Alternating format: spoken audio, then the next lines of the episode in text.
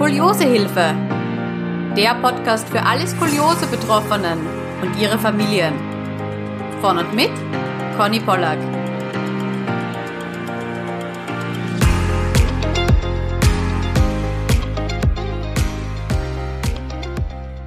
Hallo, es freut mich, dass du heute wieder zuhörst.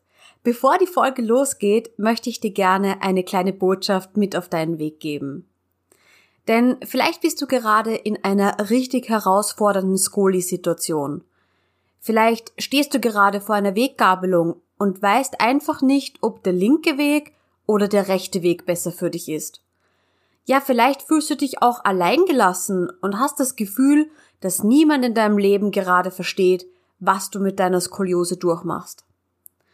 Und es liegt mir so sehr am Herzen, dass du weißt, dass du nicht alleine bist und dass du auch nicht mit allem alleine fertig werden musst. Wenn du das möchtest, dann reiche ich dir sehr, sehr gerne meine Hand und begleite dich auf deiner Reise.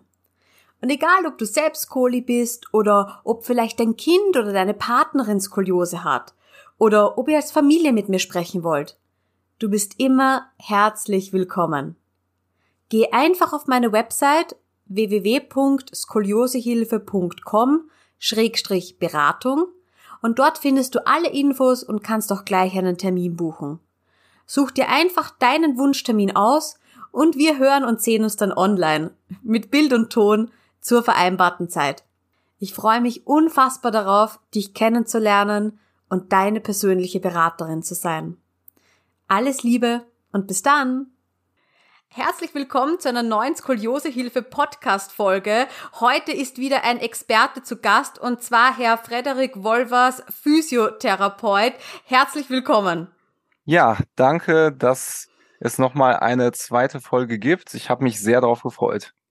Ja, das ist ja richtig, richtig cool. Sie waren nämlich schon einmal zu Gast. Für alle Zuhörerinnen, die vielleicht noch nicht so lange dabei sind, das war die Folge aus August 2022. Da ging es um interdisziplinäre Zusammenarbeit, Utopie versus Wirklichkeit. Ich finde, wir haben den Titel damals richtig gut gewählt. mir jetzt gedacht, als ich das rausgesucht habe, so klingt richtig gut. War eine mega spannende Folge auch.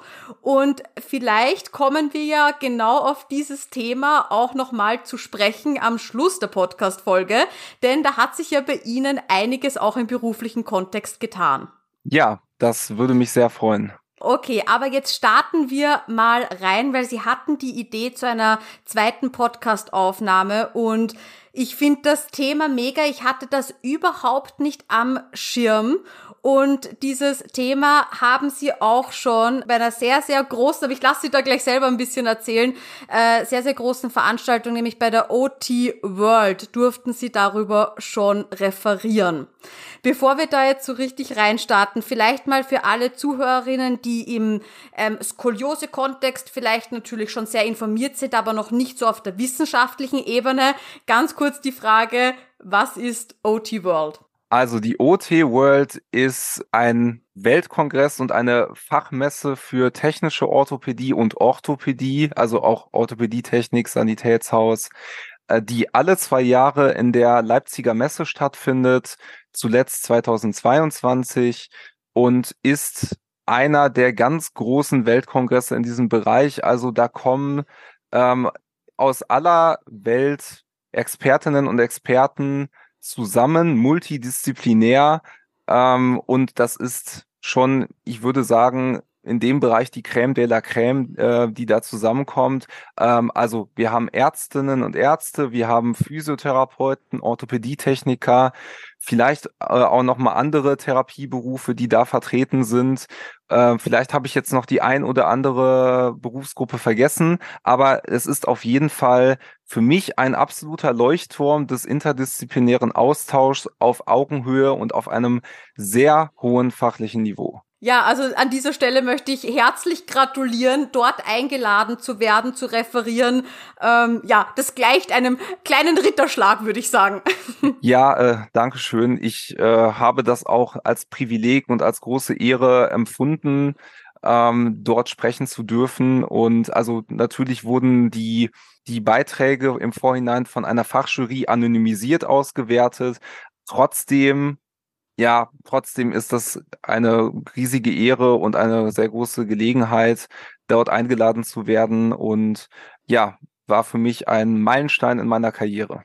Und es freut mich umso mehr, dass Sie uns jetzt ein bisschen was äh, im Podcast auch darüber berichten, über ein Thema, über das man vielleicht nicht gleich nachdenkt, wenn man den Begriff Skoliose hört. Wollen Sie uns mal allgemein darüber erzählen, ähm, woran Sie so äh, forschen, wie Sie diese These mal aufgestellt haben und was da schon so alles in dem Bereich schon stattfindet? Ja, also ich muss sagen, ich glaube, das Wort forschen wäre etwas äh, zu hochtrabend. Ähm, das würde ich persönlich gar nicht verwenden wollen, weil ich die ja umfassende wissenschaftliche Ausbildung, die jetzt noch ein wissenschaftliches Studium mit sich bringt, gar nicht habe und auch gar nicht die Zeit und die Ressourcen habe, da jetzt selber eine große Studie zu machen. Aber ich habe einfach ein paar Beobachtungen gemacht. Hintergrund ist der, ich bin, wie ja schon bekannt, unter anderem auf Skoliose spezialisiert und mir ist in meiner alltäglichen Arbeit mit Skoliose-Patientinnen und Patienten aufgefallen, dass es für mich überdurchschnittlich häufig im Vergleich zu, zu Patientinnen und Patienten, die nicht an Skoliose erkrankt sind, eine relativ große Häufung eines Krankheitsbilds ähm, gibt oder eines für mich Verdachts auf dieses Krankheitsbild, ähm, das sich Thoracic Outlet Syndrome nennt. Das wird den allerwenigsten etwas sagen. Vielleicht kennt der ein oder andere es auch unter dem Oberbegriff neurovaskuläre Kompressionssyndrome der oberen Extremität. Ist natürlich auch alles noch ein medizinischer Fachbegriff. Ähm, ich möchte dann jetzt schon direkt mit der Definition anfangen, damit mhm. überhaupt erstmal klar ist, wovon ich hier spreche, weil ansonsten wird es relativ schwer weiter zu folgen, worum es eigentlich geht. Ähm, erstmal ist der Begriff Thoracic Outlet Syndrome erstmal nur ein Überbegriff für verschiedene Kompressionssyndrome, also Abklemmungssyndrome im Bereich der oberen Öffnung des Brustkorbs. Ne, wenn wir uns einen Brustkorb mal vorstellen, der hat oben und unten jeweils eine Öffnung. Und äh, der ist ja von hinten, sind ja die Brustwirbel und nach äh, die, die Rippen verlaufen ja von hinten nach vorne und nach unten und sind dann teilweise frei oder über eine Knorpelspange oder direkt mit Knorpel mit dem Brustbein verbunden. Und wir haben, wie gesagt, einmal oben und einmal unten eine Öffnung. Und in der oberen Öffnung haben wir verschiedene anatomische Engstellen, durch die verschiedene Strukturen müssen, nämlich einmal Nerven des sogenannten Plexus brachialis. Das ist ähm, eines von zwei großen Nervengeflechten. Ähm, um zu verstehen, was ein Nervengeflecht ist, müssen wir uns ein bisschen, zumindest rudimentär, mit der Anatomie auseinandersetzen. Wir haben pro Wirbelsäulenetage, also zwischen zwei Wirbeln kommt jeweils links und rechts ein sogenannter Spinalnerv raus, der sich aus der hinteren und der vorderen Wurzel quasi bildet. Und mehrere Spinalnerven von verschiedenen Wirbelsäulenetagen bilden dann ein sogenanntes Nervengeflecht. Das heißt, die, die verzweigen sich und bilden dann sogenannte periphere Nerven. Also peripher heißt vom Zentrum entfernt, also Nerven, die dann weiter in Richtung Arme und Beine gehen oder am Rumpf natürlich äh, im Rippenverlauf beispielsweise ähm, weiter nach vorne ziehen. Dann hätten wir beispielsweise auch einen besonderen Nerv, der das Zwerchfell auch innerviert, also nervlich versorgt und dafür für die Atmung auch sehr wichtig ist, der theoretisch auch abgeklemmt werden kann. Das ist der sogenannte Nervus phrenicus. Den Namen muss man sich natürlich jetzt nicht unbedingt merken. Und dann haben wir natürlich auch noch ähm, Arterien und Venen, ähm, vor allem die Arterie und die Vene, die zwischen erster Rippe und Schlüsselbein verläuft. Äh, man kann sich das so vorstellen, das Schlüsselbein, das kann jeder selber tasten, wenn man vorne quasi vom Brustbein nach außen gehend den Knochen da einmal tastet, der ist relativ leicht zu tasten. Und man, wenn man sich vorstellt, dass so unterhalb von diesem Knochen den, dann noch die erste Rippe verläuft, hat man eine ungefähre anatomische Vorstellung, wie das da aussehen könnte. Äh, zudem können natürlich auch Lymphgefäße auch noch mit betroffen sein. Okay, das heißt, ähm, dieses Krankheitsbild ist dann dadurch bestimmt, dass hier irgendetwas abgeklemmt wird oder eingeklemmt wird. Ja, genau. Das ist quasi das äh, hauptsächliche Merkmal oder ja die sogenannte Pathogenese, also wie dann überhaupt Symptome entstehen. Das ist die Ursache und das, was dieses Krankheitsbild am Ende des Tages ausmacht. Mhm, okay, und wie merke ich das jetzt als Betroffener? Zu dem Punkt komme ich auf jeden Fall auch noch. Ähm, den möchte ich gerne im späteren Verlauf nochmal ausführlich mhm. ähm, behandeln. Ich würde mich gerne noch einmal vorher mit der grundsätzlichen Einteilung beschäftigen. Zum einen kann es sein, dass man Nerven und Arterien komprimiert bei diesem Krankheitsbild und sogenannte efferente Nerven, also motorische Nerven, die dafür zuständig sind, dass äh, der Befehl vom Hirn an den Muskel kommt und dann eine Bewegung überhaupt möglich ist. Und Arterien, die dann halt sauerstoffreiches Blut vom Herzen in den Körper transportieren. Dann hätten wir noch TIS. Es wäre dann der Fall, wenn Venen, Lymphgefäße oder sensible Nerven abgeklemmt werden, weil das wäre dann das Thoracic Inlet, also in den Körper eintretend, kann man sich das merken. Ah, Syndrom ist relativ selten im Verhältnis zu dem, zu dem anderen Form. Und man unterscheidet jetzt noch, ob dann Nerven oder Blutgefäße betroffen sind. Und das kann man wirklich unterscheiden? Ja, also grundsätzlich, äh, man kann klinisch, also durch eine körperliche Untersuchung, kann man, ähm, wenn man die Erfahrung mitbringt, unterscheiden, ob es eher Venen sind oder eher Arterien. Mhm. Ähm, gegebenenfalls, was man auf jeden Fall mit einer Tendenz unterscheiden kann, ist, welche Kompressionsstelle betroffen ist. Das ist für die Behandlung dann auch sehr wichtig. Aber ähm, das ist so ein von den Fachgebieten eine Mischung aus Orthopädie, Neurologie und Angiologie, also Gefäßheilkunde.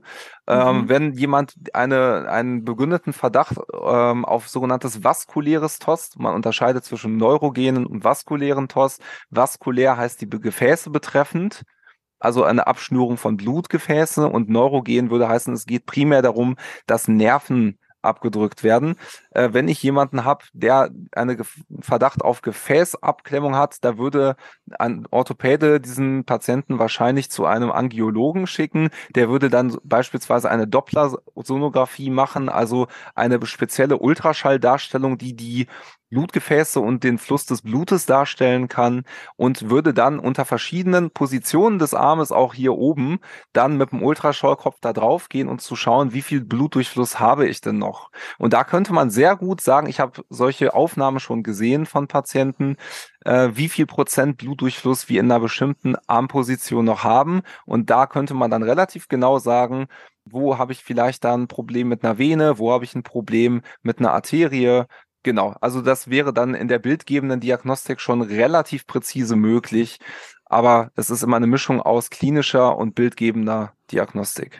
Okay, verstehe. Mhm. Ja, Einteilung kann man natürlich noch später nach Kompressionsstelle machen. Ähm, ich möchte da nur ganz kurz drauf eingehen, weil das ansonsten auch einfach zu sehr in die Tiefe führt.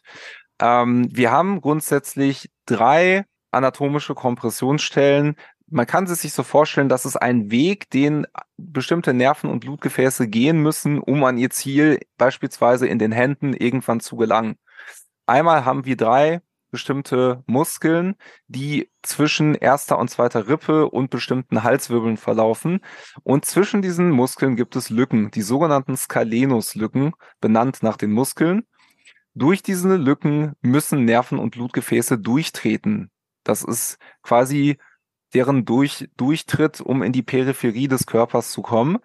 Und wenn diese Muskeln eine zu hohe Spannung haben oder im Durchmesser wachsen oder ein sonstiges Problem haben, übt das einen zu hohen Druck auf diese Nerven und Blutgefäße aus, sodass wir dann dieses Krankheitsbild haben. Das wäre Kompressionsstelle Nummer eins.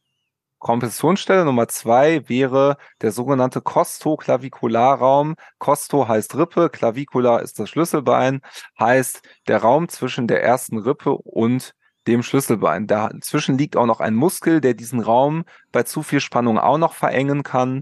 Und auch da müssen zu, durch diesen engen anatomischen Spalt diese Nerven und äh, auch Blutgefäße wieder durchtreten. Ich habe wieder das Problem, dass das wie eine Schere zugehen kann und dann habe ich Nerven und Blutgefäße, die ja mit Druck sehr schlecht umgehen können, die dann natürlich Symptome provozieren infolge dieser Kompression. Mhm. Gleiches Spiel habe ich zwischen ähm, den Rippen drei bis fünf und dem kleinen Brustmuskel, weil da habe ich auch wieder, dass dort Nerven und Blutgefäße verlaufen.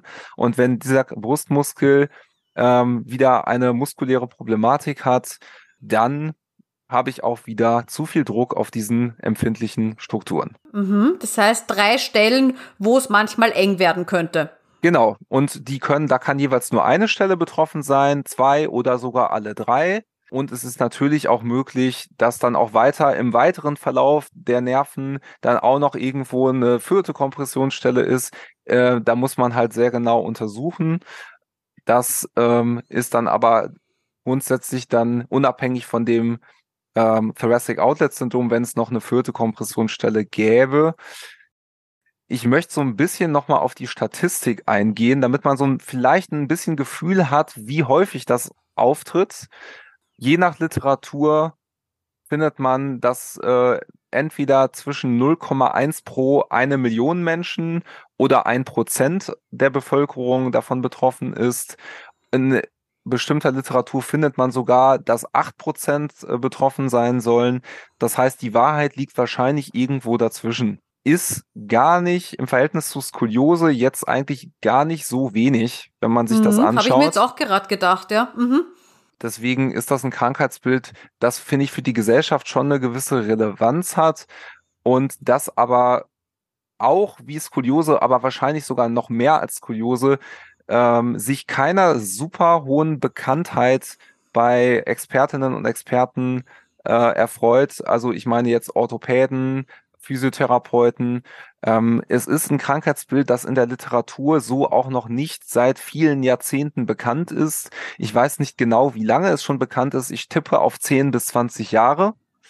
Aber viel länger wird es in der Form, soweit ich weiß, nicht in der Literatur beschrieben. Und ähm, deswegen habe ich das so bei Patienten auch nur sehr selten als Diagnose auf einer Verordnung gelesen, sondern die Verdachtsdiagnose, also ich darf es rechtlich gesehen nicht diagnostizieren, aber den Verdacht habe ich dann meistens als Therapeut geäußert. Verstehe, okay. Und da ist dir eben eine Häufung bei Skoliose-Betroffenen aufgefallen. Genau, da ist mir aufgefallen, dass es im Verhältnis zu ähm, von nicht, äh, nicht von Skoliose betroffenen Patienten doch relativ häufig aufgetreten ist, weswegen ich dann irgendwann darauf aufmerksam wurde und dann zuallererst einmal ehemalige Dozenten da mal mit der Frage äh, kontaktiert habe, ob es da eine Korrelation gibt, die bekannt ist und habe selber auch versucht, in Literatur was zu finden. Bin da auch erstmal ähm, nicht fündig geworden. Und selbst bei einem ehemaligen Dozenten, der mich im orthopädischen Bereich ausgebildet hat und der äh, hochkompetent ist in Sachen Orthopädie, ähm, war da diese Korrelation nicht bekannt. Bei meiner ehemaligen Dozentin für die Skoliose-Therapie war es auch nicht bekannt. Und das hat mir einfach ein bisschen zu denken gegeben. Und ähm, deswegen habe ich mich mit dem Thema dann eingehend beschäftigt, auch in Zusammenarbeit oder mit etwas Hilfe von meinem ehemaligen Dozenten für Orthopädie, vom Philipp Wilms, Schöne Grüße an dieser Stelle. Genau. Und habe dann einfach mal angefangen, meine auffälligen Patienten als Case Reports, also quasi als Fallberichte so aufzuschreiben, äh, anonymisiert und versuchten, äh, habe dann versucht, das etwas zu strukturieren und für mich dann einen gewissen roten Faden zu finden. Und äh, habe dann auch unter Mithilfe von dem ähm, Philipp Wilms dann auch noch ja ein bisschen Literatur gefunden zu dem Thema. Es war nicht viel und es war jetzt auch nicht, dass es da schon irgendwie 20 Studien gäbe, die da ähm, ja schon tiefgehende wissenschaftliche Erkenntnisse ja ergeben hätten, aber die zumindest meine Hypothese erstmal bestätigt haben. Ähm, und deswegen habe ich dann einen bis heute nicht veröffentlichten Fachartikel geschrieben zu dem Thema. Und ähm, auf Grundlage dieses Fachartikels mich dann auch ähm, bei der OT World beworben. Jetzt muss ich nochmal diesen Schritt zurückgehen. Sie haben gesagt, Sie haben den Verdacht darauf geäußert ähm, und haben dann den Patienten, nehme ich an, wieder zum, zum Facharzt geschickt. Ähm, welche Symptome hatten denn diese Patienten, dass sie sich gedacht haben, hm, das könnte jetzt dieses Thoracic Outlet Syndrome sein? Ähm, grundsätzlich äh, können die Symptome sehr unterschiedlich sein. Ähm, die allerwichtigsten Symptome sind bei dem Thoracic Outlet Syndrom, also wenn äh, motorische Nerven und beziehungsweise oder Arterien betroffen sind, ein sogenannter Ischämie-Schmerz, also der Schmerz, der auf Grundlage von Sauerstoffmangels ähm, in der Muskulatur auftritt. Ähm, man kennt das beispielsweise beim intensiven Gewichtheben, beim Hypertrophietraining. Da mhm. äh, pressen die Muskeln ja die Arterien ab, ab einer gewissen Belastung. Und äh, ab einer äh, gewissen Wiederholungsanzahl merkt man ja diesen brennenden Schmerz im Muskel, weil der Muskel nicht mehr ausreichend ja, anaerob äh, mit Sauerstoff äh, und so weiter versorgt wird. Und dann hat man diesen Schmerz, das kennt man auch von Patienten, die eine sogenannte PAVK haben, also eine periphere arterielle Verschlusskrankheit. Das kennt man dann als Schaufensterkrankheit, weil Muskulatur fängt immer dann auch an zu schmerzen, wenn sie nicht ausreichend mit Sauerstoff versorgt wird. Und diese Schmerzen treten dann in den Armen auf oder an ganz unterschiedlichen Stellen? Also grundsätzlich, da die Arterien, die betroffen sind, ja die Arme und die Hände versorgen, mhm. äh, irgendwo im Versorgungsgebiet dieser Arterien, also im Bereich der Arme und äh, oder auch der Unterarme und Hände kann es auftreten, ähm, dass da Schmerzen in dem Bereich dann unter Belastung auftreten. Ähm, ich kann bei der arteriellen Kompression natürlich auch ähm, Veränderungen der Hautfarbe haben. Im Extremfall eine blasse und marmorierte Haut, also dass man da äh, schon eine deutliche Veränderung der Hautfarbe sieht. Das habe ich so am Patienten noch relativ selten gesehen. Dass, da müsste ich schon eine sehr ausgeprägte Kompression der Arterien haben ja, ich kann im Extremfall auch sogenannte motorische Ausfälle haben. Das heißt, dass Muskeln gar nicht mehr funktionieren, wenn die natürlich so gut, auch in Ruhe, wie so gut wie keine äh, Sauerstoffversorgung mehr übers Blut bekommen, dann funktionieren diese Muskeln natürlich nicht. Vielleicht kennt man der ein oder andere das, wenn man mal ungünstig auf dem Bauch gelegen hat und irgendwo sich eine Arterie zugedrückt hat und man wacht dann auf und man, man hat überhaupt kein Gefühl in dem Arm und man kann den auch nicht bewegen, weil dieser Arm seit fünf bis zehn Minuten keinen Sauerstoff bekommen hat. Und dann kann man fast spüren, wie das Blut wieder zurück in den Arm mhm. strömt. Und dann kann man, äh, nachdem es sehr intensiv gekribbelt hat, dann nach ein paar Minuten den Arm wieder bewegen. So kann man sich das als Dauerzustand im absoluten Extremfall oder einem relativ großen Extremfall dann beim Thoracic Outlet Syndrom auch vorstellen. Wobei das habe ich so am Patienten auch noch nicht gesehen. Der Klassiker ist Unterbelastung, Kältegefühl, Schmerzen oder vielleicht auch ein bisschen Hautver Hautverfärbung, dass die Haut blass wird. Ein bisschen in diese Richtung geht es dann schon, aber ähm, ja, die Extremformen sind zum Glück für die Patienten relativ selten. Wenn ich natürlich die ähm, Venen oder Lymphgefäße betroffen habe, kann es da natürlich zu Schwellungen kommen. Das kann man sich so vorstellen. Die Venen sind dafür zuständig, ähm, überschüssige ja, ich sag jetzt mal, überschüssiges Wasser am Ende des Tages wieder Richtung Herz zu transportieren und auch Stoffwechselendprodukte wieder Richtung Herzen zu transportieren. Ähm, wenn man das natürlich dann sich so anschaut, dass das in dem Moment nicht richtig funktioniert, weil diese Venen ähm, zumindest im Bereich, wo es wieder Richtung Herzen gehen soll, abgeschnürt werden, können sie ihrer Aufgabe nicht hinreichend gerecht werden. Und äh, dann staut es sich natürlich. Dann staut sich das Blut in der Peripherie, in der Hand, im Unterarm vielleicht. Das kann auch wieder Hautverfärbung machen, weil dann die Sauerstoffsättigung des Gewebes natürlich reduziert ist, weil ich kann natürlich nur eine gute arterielle Versorgung haben mit Sauerstoff, wenn das verbrauchte Blut auch wieder abtransportiert wird. Sonst habe ich natürlich auch einen gewissen Stau am Ende des Tages. Und durch diesen Druck, der im Gewebe dann vorherrscht, kann ich auch wieder Sensibilitätsstörungen, Missempfindungen haben, weil auch da in der Peripherie indirekt wieder Druck durch so eine Schwellung ausgeübt werden kann, und zwar auf Nerven.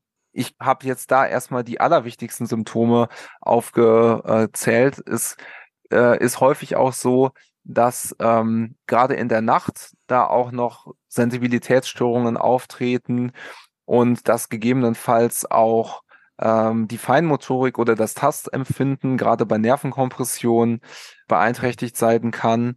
Und äh, ja, was auch sein kann, gerade bei Kompression von Arterien, dass das Kälteempfinden verändert ist oder auch äh, die Toleranz für Kälte abnimmt, ne, dass die Patienten dann sagen, ich kann äh, gar keine Kälte mehr tolerieren an der Hand. Ich muss im, äh, auch bei plus 12 Grad oder 10 Grad auf jeden Fall schon Handschuhe tragen, weil ansonsten äh, mit der Hand dann äh, irgendwas symptomatisch wird.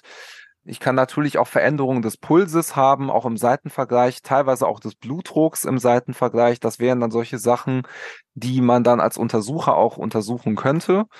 Äh, auch ein weiteres Symptom, was man eher der venösen Kompression zuschreibt, ist halt so ein schwere Gefühl der, der Arme, ähm, vor allem nach körperlicher Anstrengung. Ja, das wäre dann eigentlich ein ganz guter Überblick so über die Symptome. Mhm. Und ist es dann auch so, dass ähm, Skoliose-Betroffene, die eben äh, dieses äh, äh, Syndrom dann haben, auch bei zum Beispiel manchen Schrotübungen in der Physiotherapie über diese Symptome klagen? Äh, tatsächlich ja. Ähm, also es gibt ja manche Übungen aus der dreidimensionalen Skoliose-Therapie nach Schrot.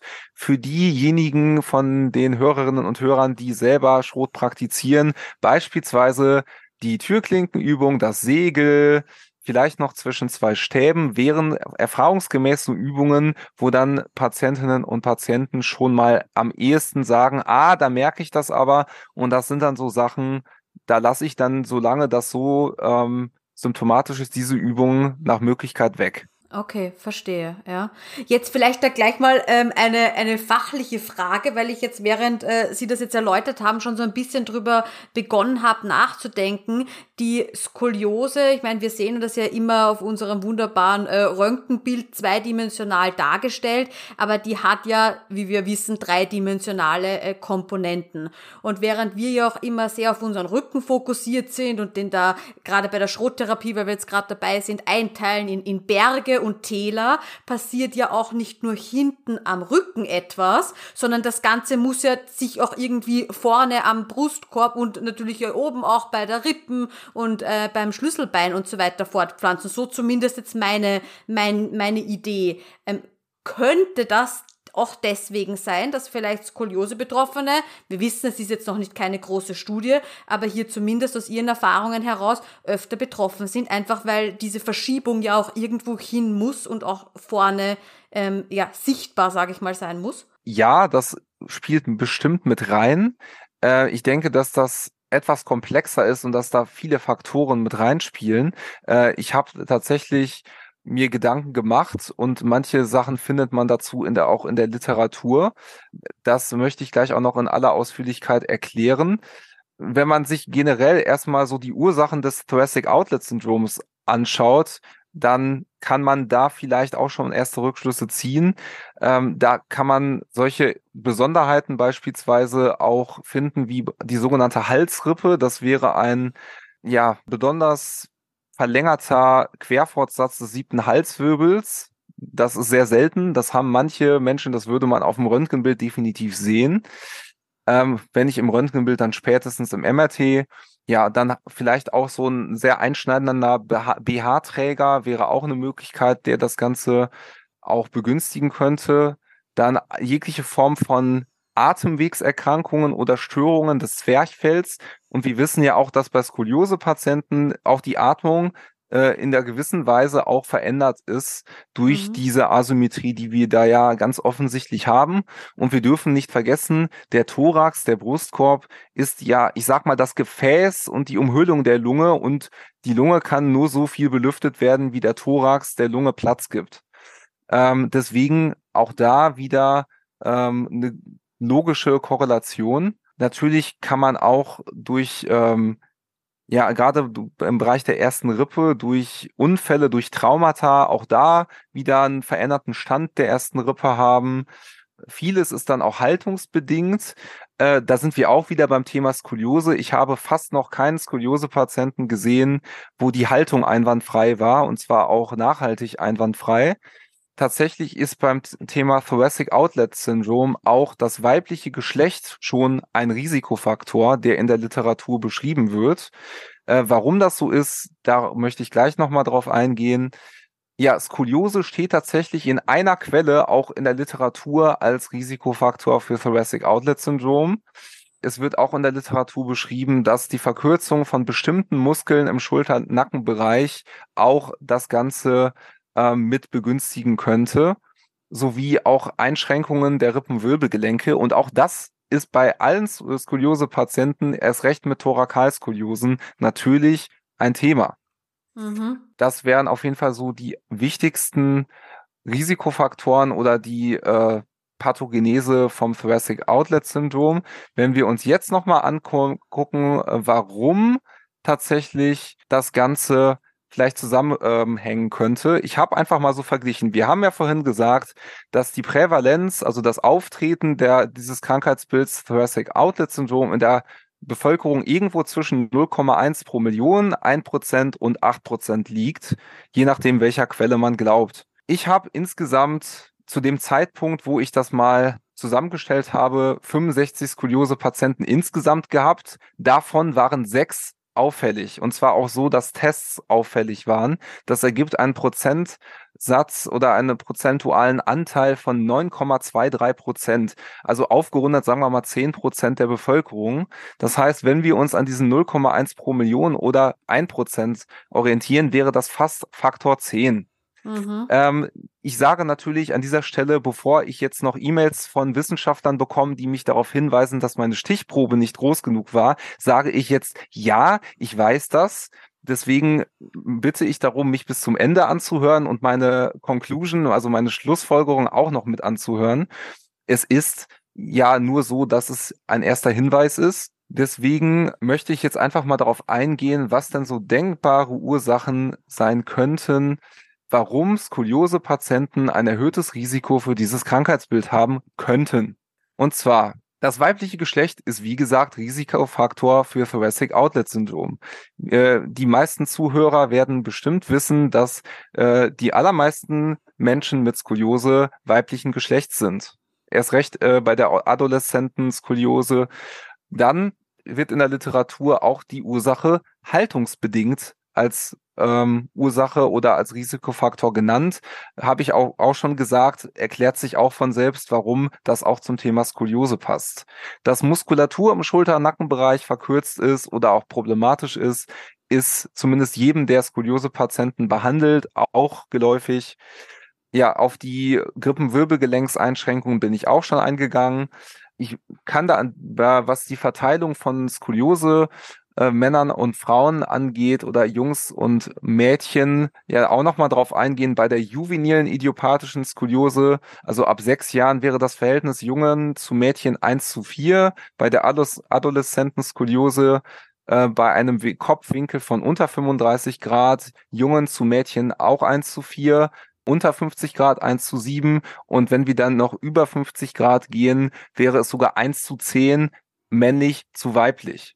Das heißt, je ausgeprägter die Skoliose ist, desto ausgeprägter ist auch das äh, deutliche abweichende Verhältnis oder die Häufigkeit zwischen männlich und weiblich.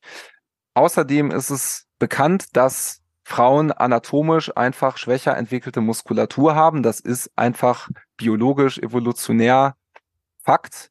Und ja, wie soll ich es sagen? Frauen haben vorne ventral halt mehr Gewicht aufgrund des Brustgewebes. Das ist alles Gewebe oder Gewicht, das biomechanisch wieder lagert werden muss. Und in Kombination mit dieser schwächeren Muskulatur führt das zu einer größeren Tendenz, die Schulter nach vorne unten fallen zu lassen. Mhm, und mhm. das macht diese anatomischen Räume, die, wie wir ja, ähm, über die wir gesprochen haben, noch enger. Das ist natürlich auch ein sehr großer Risikofaktor. Außerdem haben Frauen im Vergleich zu Männern ein anatomisch im Raum niedrigeres Brustbein. Das heißt, das Brustbein steht im Vergleich zu Männern ein Stück weiter Richtung Becken, also nach unten. Dadurch verändert sich der Winkel zwischen diesen Scalenusmuskeln, die ja unsere erste Kompressionsstelle sind. Und, und zwar in dem, dass dieser Winkel so sich auswirkt, dass der Raum noch enger wird. Das heißt, ein ohnehin schon anatomisch enger Raum wird auch ohne, dass wir eine Erkrankung haben, schon enger äh, sein als bei dem durchschnittlichen Mann. Das heißt, Frauen sind einfach bei vielen Sachen prädisponiert für diese ganzen Sachen. Ähm, dazu kommt natürlich auch, dass dann beispielsweise bei einer Schwangerschaft das Bindegewebe auch noch mal weich wird und da vielleicht dann auch noch die ventralen Gewichte durch Bauch und Brustgewebe dann natürlich auch noch mal etwas mehr werden. Und das ist der Grund, warum ich es für sehr logisch halte, dass Skoliose-Patienten ein erhöhtes Risiko dafür haben und sich das mir in der, in der Praxis auch so präsentiert hat. Boah, also mega spannend das Wissen. Danke, dass Sie uns da so tief auch mit reinnehmen, auch die, diese anatomischen Unterschiede. Also Mädels wieder draußen, gell? Puh, wir haben schon ganz schön, ganz schön viel mehr zu tun, sage ich mal, wenn wir da anatomisch schon, schon so drum, drum kämpfen müssen. Ja, ähm, jetzt muss ich Sie da nochmal fragen, die ähm, Skoliose-Betroffenen, die das äh, Thoracic Outlet-Syndrom auch haben, haben die eher ihre ähm, Skoliose in der Brustwirbelsäule? Tatsächlich ja. Also ich äh, möchte gleich sowieso auf meine Fälle, meine gesammelten Fälle auch nochmal eingehen. Mhm, total gerne, ja. Dann wird es auch nochmal deutlicher. Ich habe nämlich ja alle für mich wichtigen Eckdaten da gesammelt, damit man da nochmal so ein bisschen mehr ein Gefühl dafür auch bekommt. Grundsätzlich hatte ich, ich schaue meine Fälle gerade nochmal durch, ausschließlich thorakale Primärbögen, wenn man jetzt nach Schrot geht. Äh, ich habe die Klassifikation nach Schrot auch noch hier mit dabei stehen. Und zwar äh, fange ich dann jetzt einfach mal an mit meinen Fällen und dann hat man vielleicht ein bisschen mehr ein Gefühl dafür, wie sich das Ganze dann dargestellt hat. Der erste Fall war ein zu dem Zeitpunkt 15-jähriges Mädchen äh, mit dem Skoliosemuster nach Schroth ähm, noch nach der alten Klassifikation. Es gibt jetzt gerade eine neue Klassifikation. Die alte Klassifika Klassifikation wäre T rechts, L links. Nach der neuen dürfte es T rechts, LS links sein. Der Kopfwinkel und die Neutralwirbel waren zwischen TH4 und TH11 12 Grad ähm, rechtskonvex, logischerweise, und zwischen TH11 und L4 14 Grad Kopf.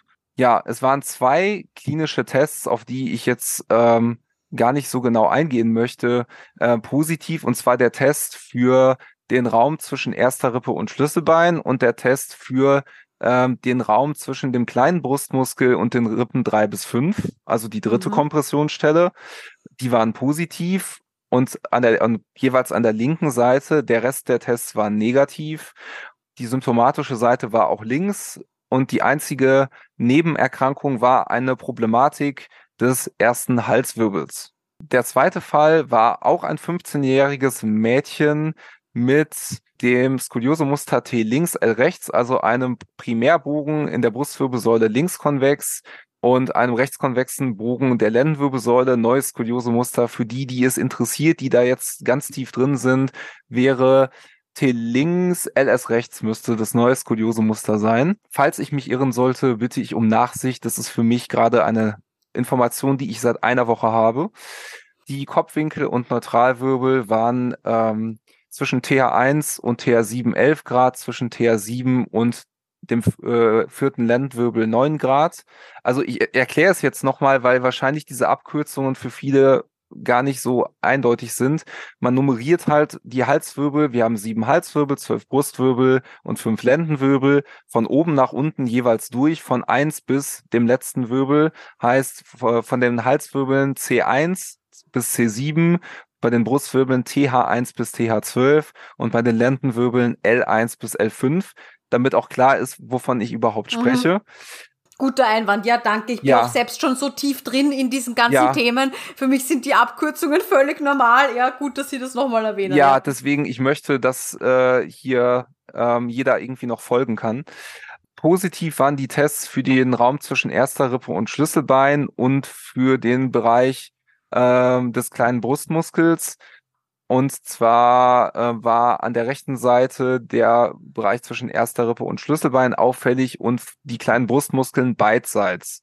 Symptomatisch war die rechte Seite und als Nebendiagnosen hatte dieses Mädchen eine ähm, ja von Geburt an bestehende Herz Herzerkrankung namens Ventrikel-Septum-Defekt, also ein Loch in der Herzscheidewand äh, und einen Verdacht auf eine rheumatische Erkrankung. Der dritte Fall, wir haben insgesamt sechs, also wir sind schon bei der Halbzeit. war eine 32-jährige Frau mit dem Muster nach Alterklassifikation T rechts L links, also einem thorakal rechtskonvexen Primärbogen mit einem Numbal, also in der Lendenwirbelsäule linkskonvexen Sekundärbogen und höchster Winkel, also in der Brustwirbelsäule waren 10 Grad, in der Lendenwirbelsäule 11 Grad, also noch eine relativ moderate Skoliose. Ich wollte gerade sagen, das waren jetzt alle drei, oder? Relativ ja, moderat. Genau, der höchste Kopfwinkel waren bis jetzt 14 Grad. Mhm, ja. Die positiven klinischen Tests waren, der war der nur der Test an der rechten Seite für den Kostoklavikularraum, also für die erste Rippe und das Schlüsselbein und die symptomatische Seite, wie gesagt, ähm, rechts und es gab keine Nebendiagnosen. Der vierte Fall war ein 56-jähriger Mann mit äh, T rechts H links, also thorakal rechtskonvexen Primärbogen und einer prominenten Hüfte, also einer links herausstehenden Hüfte. Da hatte ich kein Röntgenbild, konnte also auch nichts zum Kopfwinkel sagen. Da war an den beiden Seiten der Raum zwischen erster Rippe und Schlüsselbein auffällig und der rechten Seite der Raum zwischen den Rippen und dem kleinen Brustmuskel. Rechts war symptomatisch und als Nebendiagnosen gab es einen Nabelbruch und eine leichte Schluckstörung. Der vorletzte Fall war eine 21-jährige Frau mit äh, ausschließlich T-rechts ähm, nach Alterklassifikation ähm, heißt einem rechtskonvexen Bogen in der Brustwirbelsäule. Da hatte ich auch leider kein Röntgenbild, kann also zum Kopfwinkel da leider nichts sagen.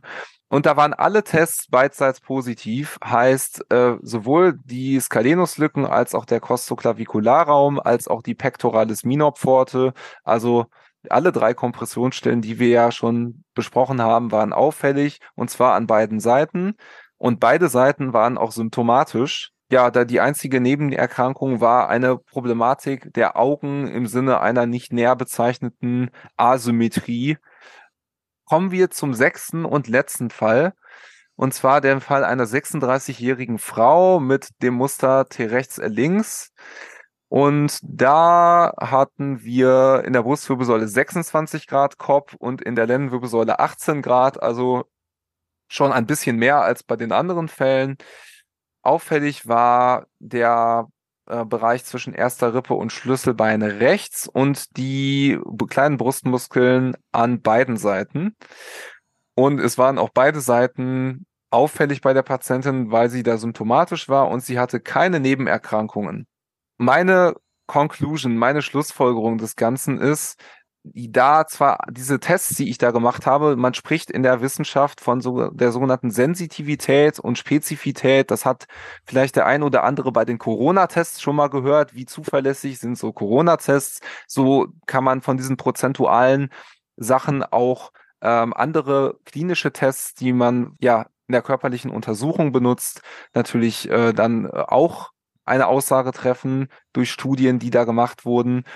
Die Sensitivität heißt, wenn ein Patient dieses Krankheitsbild bestätigt durch irgendeine andere diagnostische Maßnahme hat, in wie viel Prozent der Fälle zeigt der Test an, dass der Patient dieses Krankheitsbild hat. Also wenn man von 100 Patienten die falsch negativen abzieht, also die Patienten, die das Krankheitsbild haben, obwohl der Test aber dann negativ ist, dann äh, habe ich die meine prozentualen Anteil äh, der Sensitivität. Die Spezifität heißt, wie aussagekräftig ist der Test, wenn er denn positiv ist, dass es auch das sagt, was es oder was, dass es das misst, was es messen soll.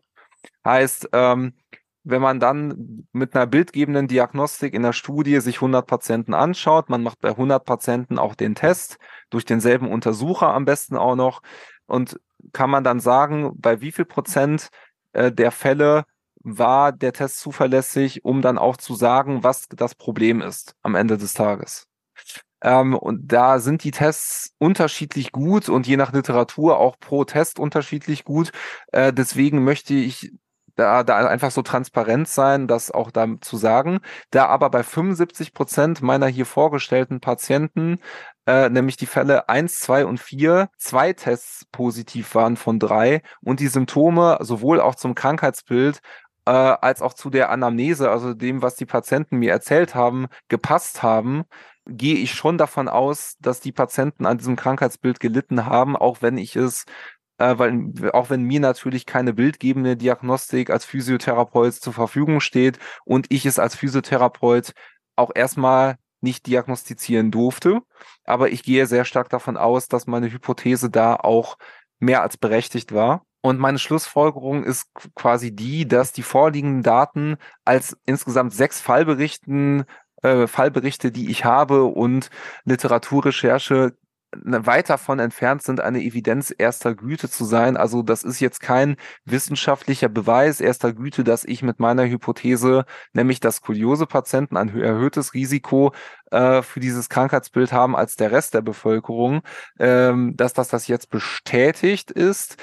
Aber es ist für mich ein erster Hinweis, wenn ich von ein Prozent Prävalenz ausgehen würde, wären, wäre bei Skoliose-Patienten, zumindest bei meinen Fällen, äh, diese um circa das Zehnfache erhöht. Ähm, und die Quellen legen einen Zusammenhang auch nahe. Aber wir bräuchten das, worauf, was ich vorhin schon gesagt habe. Jeder Wissenschaftler würde jetzt sich darüber beschweren, dass meine Stichprobe viel zu klein war. Deswegen ist die Take-Home-Message für alle Expertinnen und Experten, die vielleicht wissenschaftlich arbeiten in der Orthopädie, Neurologie oder Angiologie, eigentlich die, dass ich sage, wir brauchen mehr Daten.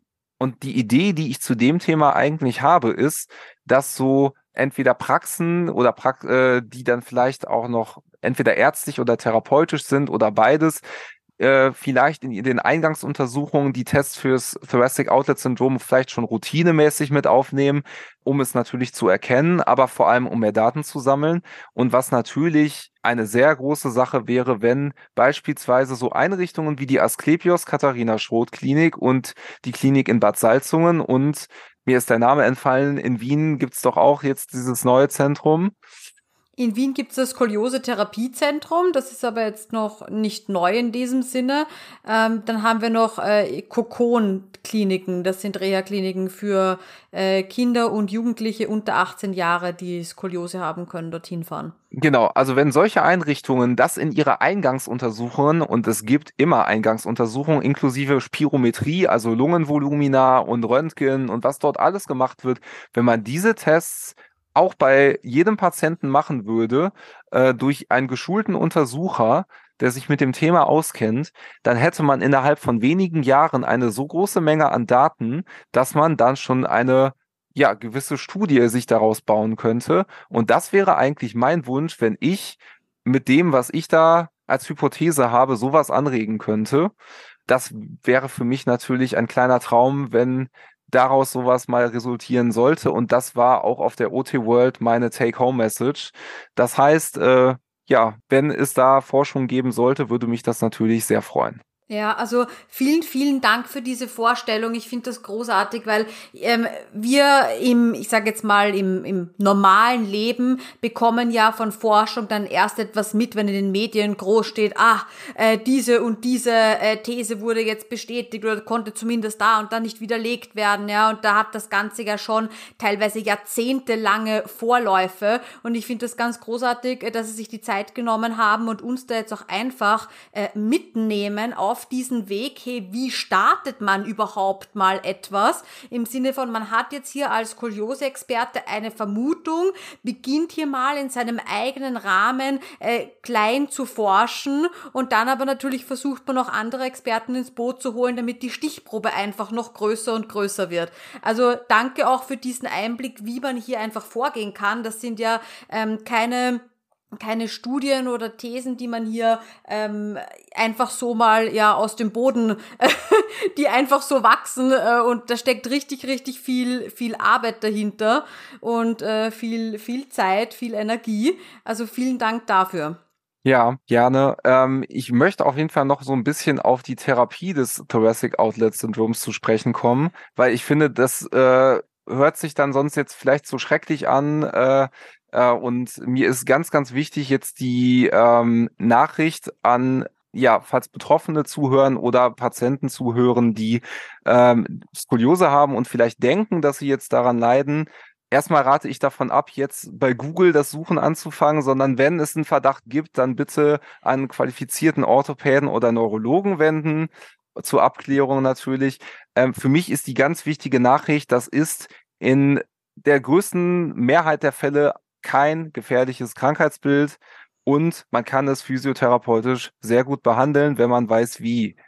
Grundsätzlich ist da der Ansatz, dass man natürlich schaut mit diesen klinischen Tests, ähm, welche Kompressionsstellen sind auffällig. Gibt es auch noch bei den begleitenden Gelenken am Schultergürtel äh, Unbeweglichkeiten, andere Auffälligkeiten? Ähm, wie ist die Körperhaltung und so weiter und so fort? Und dann behandelt man spezifisch das, was auffällig ist. Wichtig ist noch die sogenannte differentialdiagnostische Abklärung zwischen zwischen einem sogenannten Pseudotos, das habe ich tatsächlich im Rahmen meiner Recherchen erst gefunden, aufgrund von muskulären Triggerpunkten, die dann ausstrahlen können, kann man teilweise auch ähnliche Symptome wie, wie bei einem Thoracic Outlet Syndrom haben. Da wären die klinischen Tests aber nicht auffällig, weil diese klinischen Tests den Puls mit beinhalten. Man muss den Puls tasten bei diesen Tests. Ähm, deswegen kann man da eine Aussage dann halt auch darüber treffen. Und man muss natürlich ausschließen, dass es nicht doch vielleicht entweder anstelle eines Thoracic Outlet Syndroms oder vielleicht zusätzlich noch von der Halswirbelsäule kommen könnte oder dass ansonsten irgendwo auf dem Weg von der Wirbelsäule, von der Halswirbelsäule runter Richtung Arm, Richtung Hand nicht noch eine andere Stelle ähm, vorhanden ist, wo Nerven komprimiert werden. Ähm, das sind alles Sachen, die würde man dann in der Untersuchung überprüfen. Ne? Ähm, und dann halt auch die neurologische Untersuchung für die Halswirbelsäule natürlich machen, um sicherzustellen, dass es da ja keinen Abdrücken, keine Kompression von den Nervenwurzeln gibt, wo dann vielleicht auch Reflexe ausfallen und ähnliche Sachen dann auffällig sind. Äh, deswegen ist mir das auch noch wichtig, das mit dazu zu sagen. Also, falls jemand jetzt der Meinung ist, er oder sie sei betroffen, es ist ein Krankheitsbild, das man gut behandeln kann und das jetzt auch keinen zu großen Grund zur Sorge grundsätzlich gibt. Wenn man sich darum kümmert, ist das ja nichts, was ein Weltuntergang ist. Mhm. Ja, danke für diesen kleinen Disclaimer noch. ganz, ganz wichtig, genau. Also da nicht beginnen irgendwie zu googeln und gleich Schluss zu folgern, sondern wenn man jetzt sich angesprochen fühlt, sich denkt, uh, das könnte vielleicht in die Richtung gehen, ähm, die Symptome, die angesprochen wurden, ich habe die ab und zu, äh, dann auf jeden äh, Fall fachärztlich abklären lassen. Darum bitte ich, genau und äh, danach in ärztlicher Absprache natürlich an einen Kollegen oder eine Kollegin wenden, die sich damit auch auskennen. Und ich würde auch diese Frage beim Anruf in der Praxis durchaus stellen. Äh, man bricht sich, wie ich in der letzten Podcast-Folge schon gesagt habe, keinen Zacken aus der Krone als Expertin oder Experte für äh, im Bereich der medizinischen Fachberufe, wenn man sagt, okay, ich habe keine ausreichende Kenntnis von einem Krankheitsbild, dann verweise ich halt an einen Kollegen. Ich würde ganz freundlich, offen und ehrlich die Frage stellen, kennen Sie sich mit dem Thema Thoracic Outlet Syndrom aus, wenn das der Arzt diagnostiziert hat, natürlich dann. Und wenn die Kollegen dann äh, darauf antworten, ja, kein Problem, dann kann man da auch vertrauensvoll hingehen. Und ansonsten hoffe ich auf die Ehrlichkeit der Kolleginnen und Kollegen, dann einfach die Grenzen der eigenen Kompetenzen zu kennen und zu respektieren. Aber da bin ich doch eigentlich erstmal ganz frohen Mutes. Ja, auf jeden Fall. So, und jetzt habe ich schon ein bisschen vorhin angekündigt. Ähm, bei unserer letzten Podcast-Folge waren Sie ja äh, Physiotherapeut in einer Praxis. Ähm, das Ganze hat sich jetzt ein bisschen verändert. Und jetzt, ja, wäre ich sehr dankbar, wenn Sie uns das ein bisschen auf Ihre Reise mitnehmen, was sich da beruflich bei Ihnen getan hat, weil das auch für uns Kohlis sehr interessant sein könnte. Ja, also gerne. Ich möchte einfach mal chronologisch anfangen. Ich äh, möchte es äh, nicht zu ausführlich machen. Ähm, ich fange mal im Jahr 2021 an. Da war ich auf einem Kongress, auch sehr zum äh, viel zum Thema Skoliose, auch multidisziplinär von dem Träger FOT, das ist die Fortbildungsvereinigung für Orthopädietechnik e.V., also äh, eine Fortbildungsverein, wenn man so möchte, von Orthopädietechnikern und da bin ich dann in Niedersachsen gewesen und wie das dann so ist, ich habe auch viel mitdiskutiert über den Tag. Am Abend war dann ähm, Kollegentreff und dann saß man dann halt beim Essen und beim Bier zusammen, wie man das dann halt so kennt. Und wurde dann von dem Orthopädietechniker, der neben mir saß, angesprochen. Der hatte mich über den Tag ähm, schon bei den Diskussionen wahrgenommen und er hatte mich dann angesprochen ähm, und hat mir damals schon ein Jobangebot gemacht, was ich dann damals zu dem, dem, zu dem damaligen Zeitpunkt erstmal dankend abgelehnt habe, weil ich zu dem Zeitpunkt einfach keinen Bedarf hatte äh, für einen beruflichen Wechsel. Er hatte mir aber seine Visitenkarte mitgegeben und äh, ja, dann gingen einige Monate ins Land und ich hatte irgendwann mal eine fachliche Frage zum Thema Orthopädietechnik. Hab ihm dann eine E-Mail geschrieben. Er hat mir die Frage auch äh, sehr zufriedenstellend beantworten können und wurde von ihm dann, ähm, nachdem er mir ein, zwei Mal dann doch nochmal so ein, seine Stellenausschreibung geschickt hatte, unverbindlich, ähm, dann zu einem Webinar zum Thema Kniearthrose und Versorgung, ähm, orthopädietechnisch und physiotherapeutisch da ähm, eingeladen, habe da auch teilgenommen und ja, irgendwann habe ich mir doch nochmal überlegt, mir zumindest mal anzuhören, was er denn zu sagen hat und habe dann zusammen mit ihm und einem der Geschäftsführer eines Unternehmens namens Anametrix dann ein digitales Vorstellungsgespräch gehabt. Und ja, es war gelinde gesagt überzeugend. Und ich habe da eine Nacht drüber geschlafen und ich habe dann einfach gesagt, gut, das ist fachlich so interessant und die Bedingungen sind so gut, dass es schon fast zu gut ist, um wahr zu sein, dass äh, es keinen rationalen Grund gibt, dieses Angebot nicht ab, nicht anzunehmen. Und deswegen habe ich dann, glaube ich, ein bis zwei Tage später zugesagt. Ja, jetzt bin ich fachliche Leitung des Standorts Köln von Anametrix. Den Standort gibt es seit dem 5. April diesen Jahres. Jetzt ist die Frage, was ist Anametrix überhaupt? Anametrix ist ein junges Unternehmen mit einem nicht ganz so jungen Mutterkonzern, das eigentlich nicht weniger vorhat, als die Physiotherapie in Deutschland zu revolutionieren und im positiven Sinne komplett auf den Kopf zu stellen. Und Vielleicht irgendwann nicht nur in Deutschland, aber wir fangen erstmal mit Deutschland an. Ja, Anametrix ist etwas, was über Physiotherapie hinausgeht. Erstmal sind wir sowieso evidenzbasiert. Das heißt, wir versuchen da, wo immer das möglich ist, äh, in unserem Handeln uns nach wissenschaftlichen Ergebnissen und nach neuesten wissenschaftlichen Erkenntnissen zu orientieren. Dafür haben wir auch ein Konzeptteam, das ähm, unter anderem, wo unter anderem die Dr. Julie Cooks Teil dessen ist, die auch die Leitung dieses Konzeptteams hat. Und wir haben insgesamt vier Säulen, die aber nicht als separate Säulen zu sehen sind, sondern wir möchten diese vier Säulen eigentlich miteinander verschmelzen. Heißt, wir haben einmal die Physiotherapie, Schwerpunkt Orthopädie, Unfallchirurgie, vielleicht noch perspektivisch ein bisschen in Richtung Neurologie, aktuell aber eher auf Orthopädie, Traumatologie, Chirurgie ausgelegt. Ähm, dann haben wir das Sanitätshaus, wo wir eine ähm, Versorgung mit Orthesen und Bandagen und mit TENS-Geräten, also wer das nicht kennt. TENS ist die Abkürzung für transkutane elektrische Nervenstimulation, also Elektrotherapie für zu Hause, ähm, wo wir diese Versorgung auch mitmachen.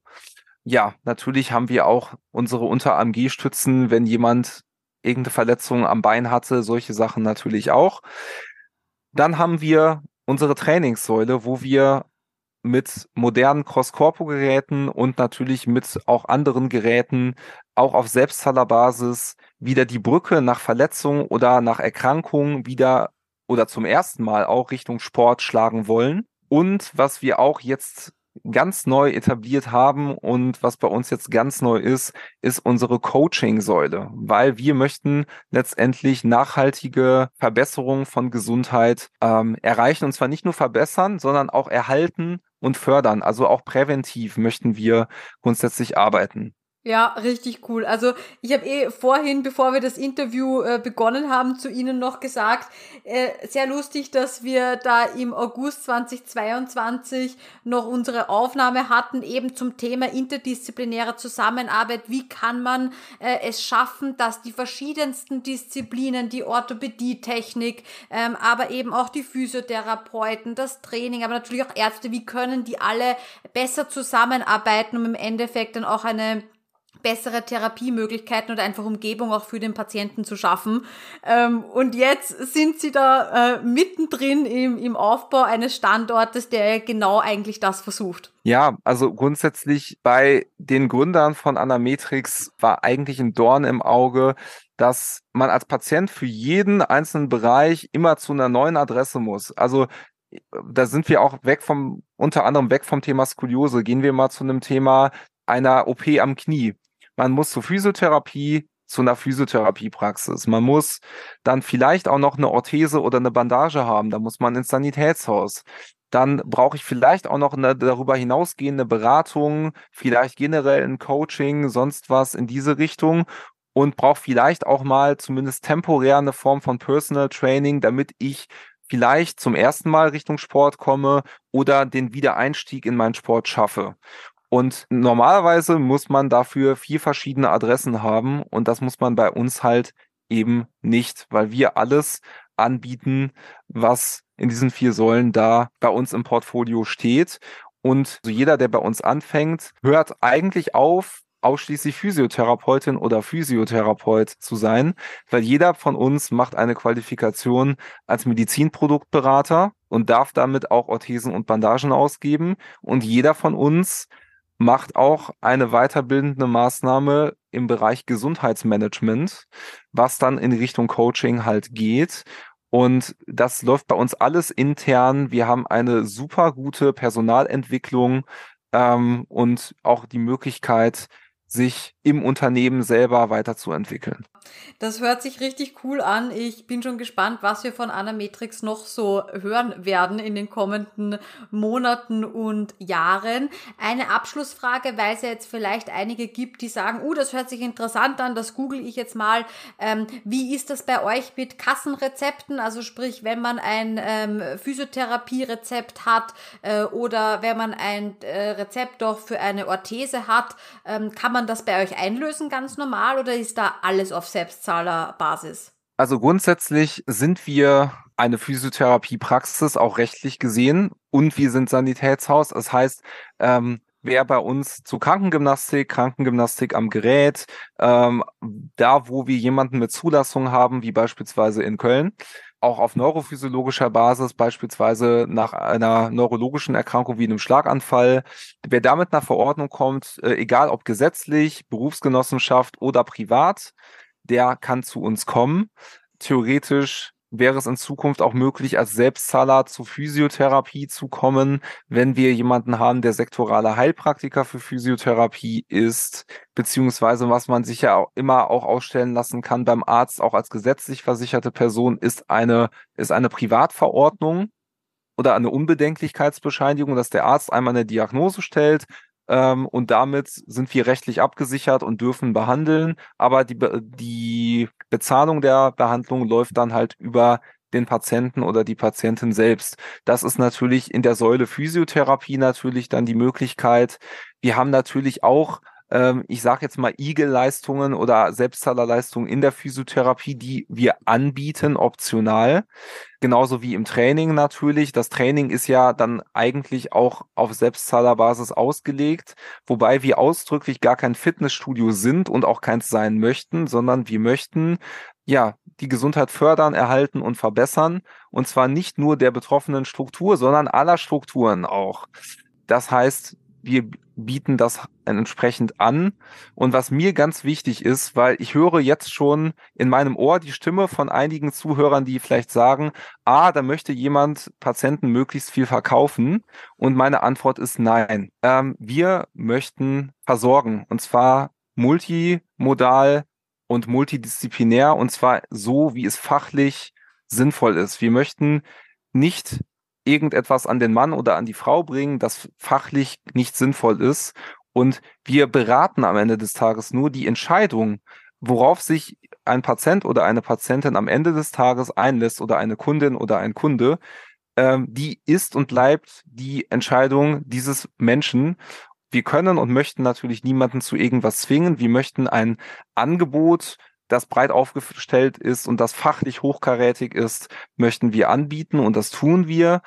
Was ganz neu ist und was eigentlich von Anametrix ein Mehrwert an die Gesellschaft ist, ist, wir bieten unser Gesundheitsmanagement an. Das ist quasi die Vorstufe zu einer danach möglichen Coaching-Säule, die man dann vielleicht in Anspruch nehmen kann. Und zwar bieten wir wirklich ohne versteckte Kosten, ohne Haken, ohne doppelten Boden drei Termine an, insgesamt zusammengerechnet 60 Minuten im Wert von 80 Euro. Und zwar jedem, der bei uns reinkommt. Solange wir Kapazität haben, bekommt bei uns jeder, der das bei uns anfragt, dieses Gesundheitsmanagement, indem wir ähm, den Gesundheitsstatus von unseren Kundinnen und Kunden beziehungsweise Patientinnen und Patienten individuell in, ähm, in einem Erstgespräch von einer halben Stunde erfassen und auch Ziele formulieren für ja die gesamte Gesundheit ähm, der Patientin oder des Patienten. Und dann versuchen wir wirklich zu beraten, welche Maßnahmen wären denn sinnvoll, um diese Ziele zu erreichen.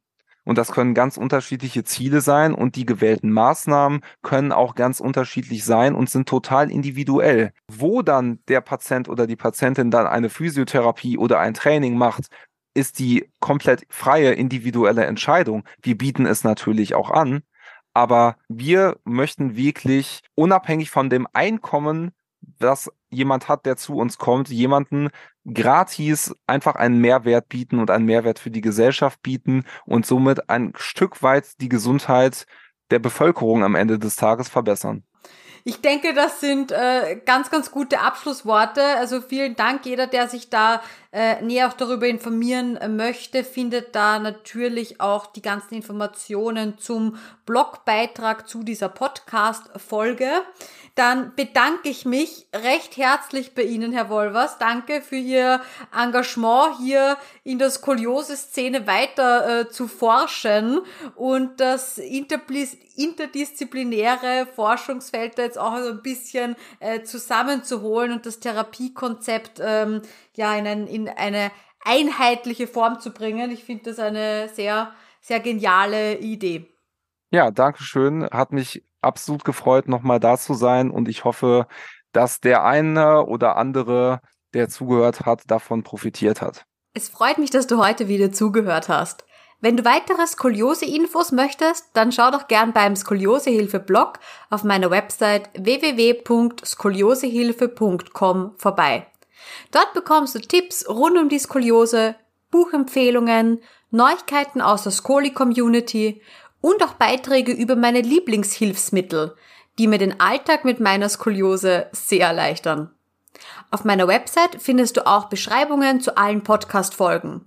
Und du kannst sie auch ganz leicht nach Kategorien filtern und durchsuchen, sodass du wirklich alle Folgen findest, die für dich relevant und interessant sind.